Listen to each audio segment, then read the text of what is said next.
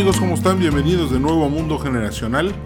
Hoy vamos a platicar de un tema muy interesante. Vamos a, aterrizar un poco lo que platicamos eh, en el podcast pasado de el cuento del rey que fundó una dinastía. Hoy eso lo vamos a volver un poco más práctico. Eh, eh, acuérdense que a mí no me gustan las clases de historia, así que lo que vamos a hacer es que vamos a tratar de, hacer esto de la manera más divertida posible. Además de que vamos a plantearnos escenarios y vamos a tomar decisiones sobre ello para ir un poco tomando en cuenta cómo andan nuestras habilidades para eh, tomar decisiones. Fíjense que en el, tema de hoy eh, vamos a analizar precisamente cómo fundar un imperio y hacer que éste logre durar 600 años. Este, este tema lo acabo de tocar en mis columnas en, los periódicos, también lo toqué en mi blog, entonces ahora toca tocarlo en el podcast. Este podcast es presentado por Grupo Metropolitano de Puebla, les agradezco mucho todo su apoyo, si tú estás pensando en construir una estación de gasolina, una nave industrial, tu casa o quieres desarrollar eh, un, este, un fraccionamiento, una privada, son tu mejor opción. La razón por la que más los recomiendo es porque tienen un compromiso muy serio con el cuidado del medio ambiente. Y eso es algo que me convence mucho a la hora de trabajar con alguien. Para mí el cuidado del medio ambiente es algo fundamental, sobre todo pensando en las generaciones del mañana. Hay un dicho que dice que nosotros no le heredamos el mundo a nuestros hijos, sino que más bien ellos nos lo prestaron. Entonces así tenemos que pensar cuando hablemos de los del cuidado del medio ambiente. Hoy estoy en un ambiente, no estoy grabando eh, como siempre, entonces probablemente escuchen pasar un coche, o el ladrido de un perro. Eh, pero bueno, eh, vamos a tratar de ignorar esos sonidos este, por un buen rato. Vamos, vamos a comenzar. El tema es, si, si ya escuchaste el podcast del rey que fundó una dinastía, esto te va a resultar muchísimo más familiar y mucho más fácil de entender. Si no lo has escuchado, no importa, síguele, vamos a seguirle con esto, vamos a entender cómo eh, funcionan los ciclos históricos y cómo en realidad es muy difícil romper con ellos. Prácticamente es algo que, es el ritmo de la historia, es el ritmo de la vida. Todos de alguna manera estamos eh, viviendo en estas circunstancias. Como ya, ya lo he mencionado antes, un ciclo histórico dura de 80 a 120 años. en este tiempo, las instituciones nacen, crecen, son atacadas, entran en decadencia y al final colapsan. Entonces, un ciclo histórico es la historia de las instituciones que formaron los individuos en, en, un lapso de 80 a 120 años. Un ciclo histórico se divide en cuatro etapas, surgimiento, comunidad fuerte, despertar, comunidad atacada, decadencia, comunidad débil y finalmente crisis, comunidad destruida. Eh, cada una de estas etapas dura de 17 a 30 años. Entonces más o menos eso es como lo que la medida para saber cómo podemos interpretar un ciclo histórico completo. Ahora, las cada etapa, son cuatro etapas en un ciclo histórico, produce una generación. Ojo, no te vayas con el, con el, no te vayas con el, con la finta. Aquí hay algo muy importante. En un ciclo histórico solo pueden haber cuatro generaciones. No son cinco, no son diez, no son veinte, no. Son cuatro generaciones las que hay en un ciclo histórico. Por eso, mucha de la información que vemos en Internet es equivocada. Hay gente que habla de la generación alfa, que no existe, de la generación Z, que tampoco existe, de la generación Y, que tampoco existe, lo que existen son los millennials. Hay gente que habla de la generación este, eh, y de los centennials. No, nada de eso existe. Ahorita existen las generación silenciosa, los baby boomers, los X, los millennials y en México los contemplativos. No existe, todos los otros nombres que mencioné son errores. Es gente que no sabe de generaciones, que le pone nombre a una generación, que dejó de oír Walkman y empezó a oír este, eh, Spotify o Napster. No así funciona. En realidad, eso no es lo que determina una generación. Lo que determina la relación de una generación eh, es, eh, es la relación que esta generación tenga con las instituciones. Y son cuatro aproximaciones, que son las que vimos hace rato. Surgimiento, despertar, decadencia y crisis. Bueno, fíjense que aquí hay un personaje muy interesante eh, que se llama Strugrul, así se llama, Strugrul. Strugrul es un individuo al que le tocó liderear durante muchos años a una generación de, de turcos que tenían que que eran nómadas que andaban de un lado para otro porque no encontraban dónde asentarse y toda esta migración se daba por el hecho de que toda esta gente estaba huyendo de Gengis Khan. Entonces le tenían tanto miedo que, la gente tuvo que abandonar todo lo que tenía y lanzarse a la aventura. A la aventura de a ver qué conseguimos. Fíjense cómo eh, esta, esta etapa lo que causó fue que la gente perdiera todo. Y, esa, y esa pérdida hizo que tuvieran que salir a caminar sin nada, este, esperando que, que, les fuera bien. Eh, se convirtieron en inmigrantes de una zona que no los quería. Pero Strugrul era un gran líder, tenía visión y simplemente lo que hizo fue mantener a la gente viva, funcionando, pero finalmente hay que entender que estamos hablando del año más o menos del 1250 más o menos. Y, y Strugrul tiene aquí un, hay, hay un detalle porque en cierta ocasión él iba con toda su gente y detectó que muy cerca de donde él estaba había un campo de batalla y el imperio romano oriental o el imperio bizantino o el imperio griego, como le querramos decir, vamos a decirle romano oriental, porque los romanos, eh, la gente se consideraba romana, entonces vamos a decirles Imperio Romano Oriental, no confundir con el occidental, el occidental ya había desaparecido 800 años antes, ese es el imperio bizantino, lo que se conoce como el imperio griego. Estaba peleando contra el imperio selyúcida. El imperio selyúcida es el imperio que en ese momento estaba dirigido por Caicubad I, ese era el rey del imperio Seleucia. Entonces estaban las tropas listas para el combate y Estrugrul tenía que tomar una decisión, marcharse o entrar a la batalla. Y si entraba a la batalla, ¿con quién le convenía pelear para obtener una tierra, para que le dieran un premio? ¿Entrar con el imperio romano de Oriente o entrar con el imperio Seleucida?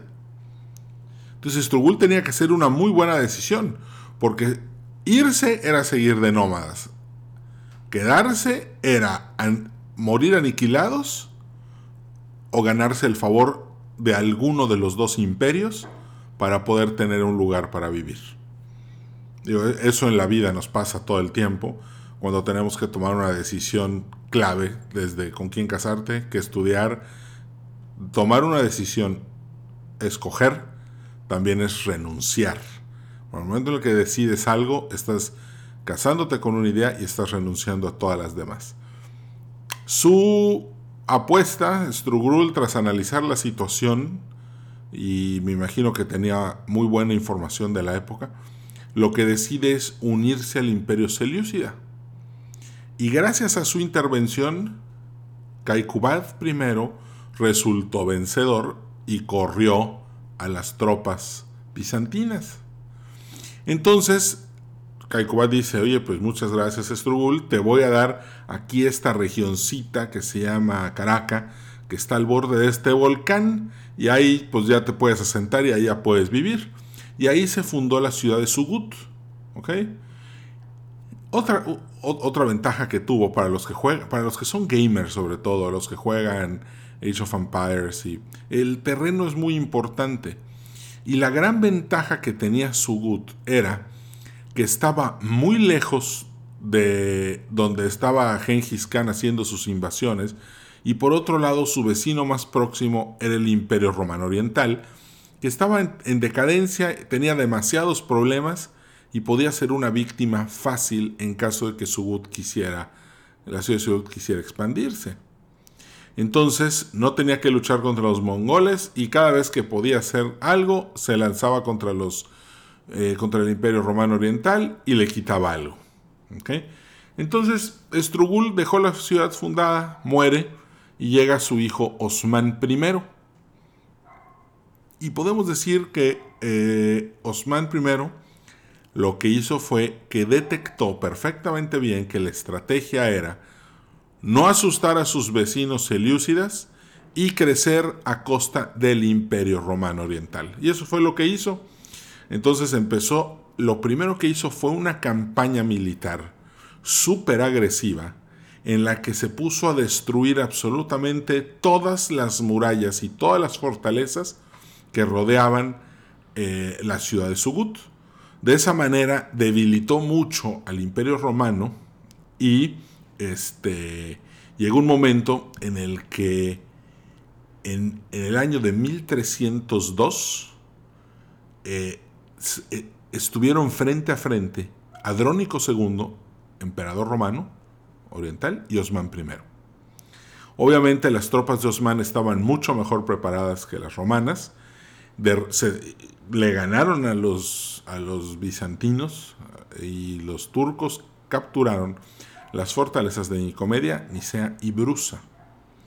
Fue tal la victoria y tal el, debilitamiento de los romanos orientales y tal la, la fuerza que agarró Osman I, que en ese momento, gracias a esa batalla, podemos decir que nació el imperio otomano. Entonces, ¿qué pasó? a partir de ahí, Osman I, bueno, pues Osman I muere. Este, y ahora el que entró a vivir, a, ser el jefe, el que entró a vivir al palacio, fue su hijo, que se llama Orhan. Cuando Orhan se hizo, caso de, se hizo cargo del, del imperio, él lo que hizo fue poner orden. Su labor fue, más que salir a conquistar por conquistar de manera tribal, lo que él hizo fue edificar instituciones y una administración más moderna que le permitiera al imperio otomano poder expandirse. Entonces lo que él hizo fue levantar eh, instituciones civiles, comerciales, de todo tipo, para poder este, eh, administrar mejor el imperio y poder expandirse. Pero la más grande de todas las instituciones que fundó fue la de los genízaros podemos decir que este es el cuerpo militar, eh, podemos decir el, primer cuerpo profesional de soldados de esa época. Todavía faltaba mucho para que llegaran los manowars franceses, los hombres de armas. Los genízaros en ese momento se convierten en la, en la institución, la primera institución de la época de soldados completamente profesionales y de tiempo completo son la guardia del emperador y también se cargan del cuidado de los edificios más importantes del imperio.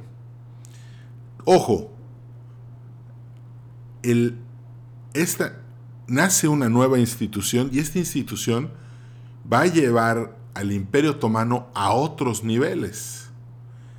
Fíjense, ¿cuántas veces no vemos empresas en las que el estilo de administrar y de, y de llevarlo todo es a base de bomberazos, como si fuera una tribu perdida. Fíjense, entonces, no, lo que Orhan hizo fue crear instituciones y sistemas administrativos para que eso no, no sucediera, para que hubiera un orden, para que incluso las expansiones tuvieran orden, para que hubiera un código a través del cual se puede vivir. Y eso es, eh, eh, eso es muy importante. Orhan hizo una gran colaboración. Bueno, hasta ahorita todos han hecho una gran colaboración para la fundación del imperio. Pero llega un momento en el que es importante ver las cosas hacia adentro y saber administrarse bien para poder seguir creciendo.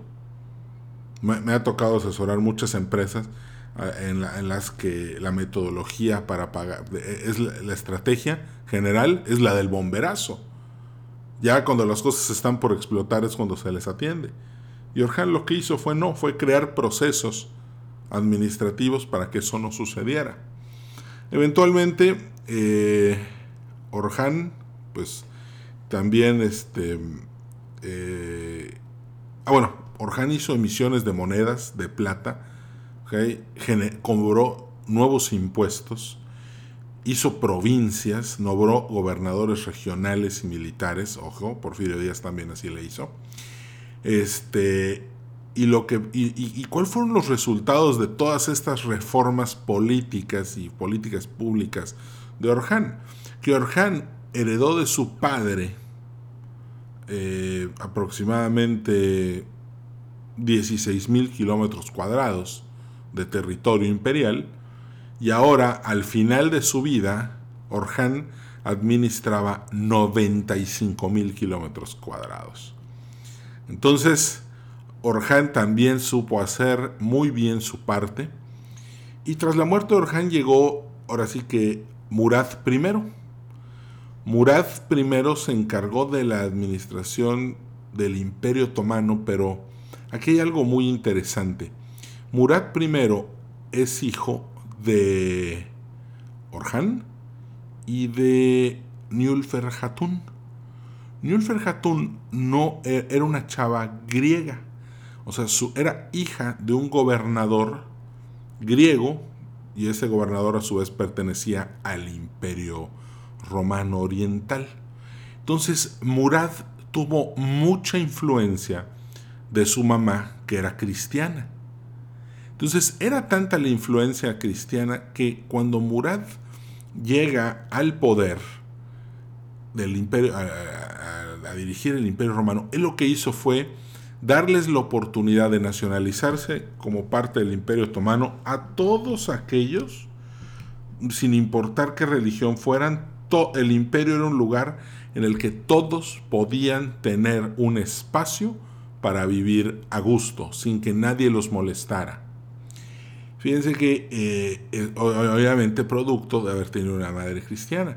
Y aquí vemos cómo con Murad el individuo empieza a tener más importancia que la institución. ¿Por qué? Porque podemos decir que Murad lo que hace es llevar a cabo un despertar en el cual toda la gente puede empezar a encontrar su libertad de culto en el imperio.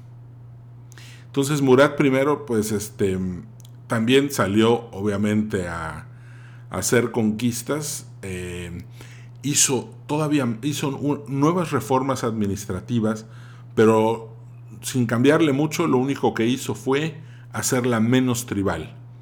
Obviamente la influencia de su mamá volvió a tomar importancia en el momento en el que él comprendió que la administración romana, que por cierto todo el mundo le imita, era mucho mejor que la, que la administración tribal. Entonces lo que él empezó a hacer es que empezó a hacer reformas para que el imperio otomano cada día se pareciera más al imperio romano oriental. Entonces, eh, eh, durante su, tiempo también hubo una cruzada que tenía como idea eh, debilitar a los otomanos y recuperar, Constantinopla para los cristianos. Entonces lo que él hizo fue que salió, derrotó a a Amadeo VI de Saboya, que fue el que dirigía esta cruzada, y lo destrozó.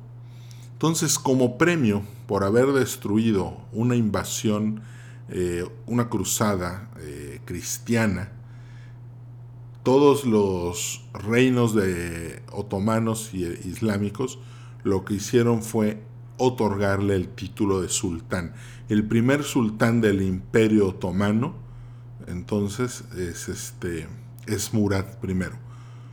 Murad nació en 1326 y murió en 1389. Aquí hay, aquí hay un título interesante porque con Murad el imperio otomano estaba en tres continentes. Tenía espacio en Europa, en África y en Asia. Él había heredado un imperio de 95 mil kilómetros, lo mencioné, cuadrados hace rato, pero ahora, con él ya coronado como sultán, manejaba un gobernaba sobre un territorio de medio millón de kilómetros cuadrados, quintuplicó lo que su papá le había dejado. A Murat también se le conocía como el divino, así ese era su, cada quien tiene su apodo. Murat primero también se le conocía durante el divino. La, gente, la verdad es que era un, era un sultán muy querido en su época por toda, esa, por, toda su gente y más que nada por haber eh, dado libertad de religión. De hecho, si tú eras cristiano, no eh, podías ocupar una posición de muy alto nivel en el gobierno eh, del Imperio Otomano. Entonces, podemos decir que aquí el Imperio Otomano en esta época era multiétnico y multireligioso cualquier, todas las religiones eran aceptadas. Sin embargo, terminó mal. Eh, agentes serbios eh, lo asesinaron en el año 1389. Entonces, una vez que lo deja, cuando una vez que muere asesinado, pues el imperio entra en problemas porque no había la suficiente estructura como para aguantar el vacío de poder que él dejó. Sin embargo, él, él ya había nombrado al que iba a ser su sucesor, ¿ok? Pero, bueno, antes de entrar a eso, lo matan. Hay una, hay, hay, una especie de, de, de, riña, sin embargo, como él ya había dejado su sucesor, Beyazid I fue eh, el, nuevo sultán. Beyazid vivió de 1354 a 1403. Entonces lo que hizo Beyazid fue que ocupó, el lugar de su padre, se convirtió en nuevo sultán y armó uno de los ejércitos más grandes de la época. Su más grande hazaña y su más grande, y su más grande fracaso, las dos cosas al mismo tiempo, fue haberle puesto sitio a Constantinopla, la capital del Imperio Romano Oriental. Ojo, no confundir con el Romano Occidental, ahí sí era Roma pero Roma cae en el año 453 y el imperio romano oriental duró otros mil años. Ahorita se le conoce como el imperio griego, pero no hay que hacerle mucho caso a eso. Vamos a decir el imperio romano oriental. Entonces Beyazid, este, pues se tiene que retirar, ni modo. Eso dejó muy mal parado económicamente al imperio. Y las cosas de repente se le pusieron peor a este Beyazid porque tuvo los problemas que tuvo eh, cuando, cuando no puede tomar Constantinopla, la campaña costó mucho, no hubo premio, por lo tanto le fue este, muy mal al tesorero de la época, porque pues, el tesoro quedó vacío, no había para, para más, y para, por si las cosas no podían estar peor, se apareció Temur en el, en el mapa. ¿Quién es Temur? Un un agente, un general de, Mongolia que llegó a conquistar todo el Medio Oriente y a, debilitar todo lo posible al Imperio Otomano. Obviamente llegó un, las huestes de, de Mongolia, lideradas por Temul, eran muy superiores a los genízaros, a los aliados serbios y a la tropa turca común y corriente, y la derrota fue tal que Beyazid fue capturado por Temur y murió poco tiempo después. Ojo, Temur no lo mató, lo respetó mucho, de hecho está en archivos que Temur fue muy respetuoso de la vida de Beyazid, pero Beyazid se deprimió mucho y este, murió rápido, murió pues en, en prisión. El resultado de su muerte significó que otra vez el, imperio otomano se enfrentaba a un vacío de poder. Pero ese vacío de poder, ¿qué, iba, qué, iba, qué significó? Que los hijos de Beyazid dijeran, no, yo voy a ser el sultán. Entonces todos los hijos al mismo tiempo dijeron que ellos iban a ser el sultán. Por lo tanto, el imperio otomano implotó ¿eh? y empezó una guerra civil de aniquilación que duró 11 años para ver al final quién se quedaba con el trofeo del sultanato. Entonces, vamos a acabar aquí el, nuestro análisis porque este es el análisis del primer ciclo. Y aquí lo que podemos ver es que hubo una primera guerra en la que hubo que aniquilarlo todo. Fíjense cómo primero el imperio otomano fue nómada, igual que los israelitas saliendo de Egipto. Después, el después los otomanos se dedicaron a destruir fortalezas y murallas del imperio romano oriental, igual que Josué derribó las murallas de Jericó. Y después implantaron reformas, administraciones, instituciones, el poder se fracciona como en jueces. Fíjense cómo la... Y después, obviamente, viene un...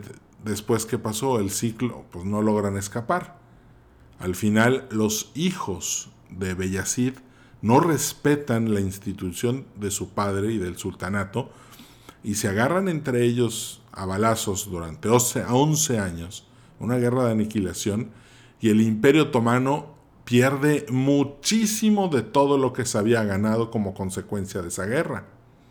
Pero después, ¿qué pasó? Eventualmente, pues surgió un nuevo rey, el rey, el hijo mayor de Beyazid, ya puso en orden al imperio y lo puso a funcionar otra vez, pero ese ya sería el segundo ciclo histórico del imperio otomano.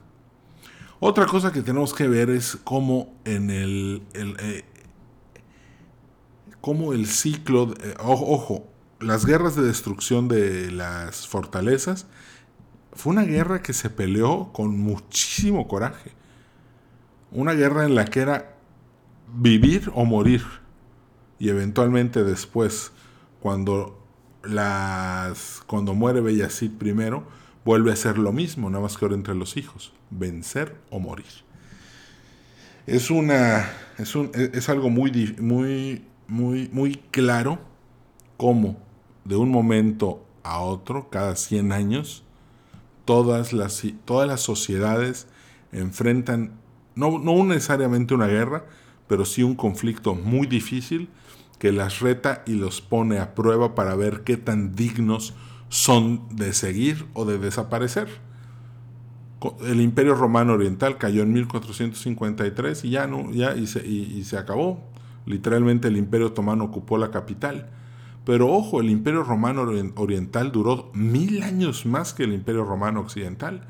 Y el Imperio Otomano duró hasta, las, hasta, hasta casi el final de la Primera Guerra Mundial, porque no hay que olvidar que entraron a pelear del lado de Alemania. Y, este, y ahí fue cuando se, como de castigo por haber perdido la guerra, pues se deshizo. Pero de ahí nació lo que hoy conocemos como la República de Turquía, cuya capital es Estambul, anteriormente llamada Constantinopla. Bueno, como podemos ver, es exactamente lo mismo si tú estás pensando fundar algo que dure por los años. Primero tienes que hacer un gran sacrificio, lograr poner las bases. Una vez que eh, la base está puesta, crea los mecanismos administrativos para que esto funcione una vez que hagas esto, aprende a adaptarte a los tiempos. Y una vez que termines esto, deja las reglas muy claras para que nadie luego se esté peleando por lo que por tu herencia, por lo que tú dejaste. Y si puedes darle una repasada al, al capítulo del rey que fundó una dinastía, te vas a dar cuenta de cómo es de precisa la historia, porque esto también lo podemos apoyar, a, este, lo, podemos ver en muchísimas empresas, sociedades, culturas, etc. Bueno, pues hemos llegado al final. Me da mucho gusto, como siempre, haber platicado contigo. agradecerle al Grupo Metropolitano de Puebla su apoyo para la creación de este podcast. Y pues nos vemos muy pronto. Este, estamos en el mes de agosto y es miércoles 7. Eh, yo creo que nos vamos a estar viendo muy pronto, ahorita en agosto. He notado que mucha gente está de vacaciones porque como que bajó la frecuencia de los mails y de los comentarios, pero bueno, eh, me imagino que eso es normal, este, pero de todos modos yo voy a seguir lanzando los programas para que este, mientras manejas de un destino a otro, puedas escuchar algo que te ayude a tomar mejores decisiones en tu vida. Te mando un fuerte abrazo, que estés muy bien, disfruta la semana y que tengas éxito en todo. Y cuando no tengas éxito, que obtengas experiencia. Ánimo, hasta la vista. 炸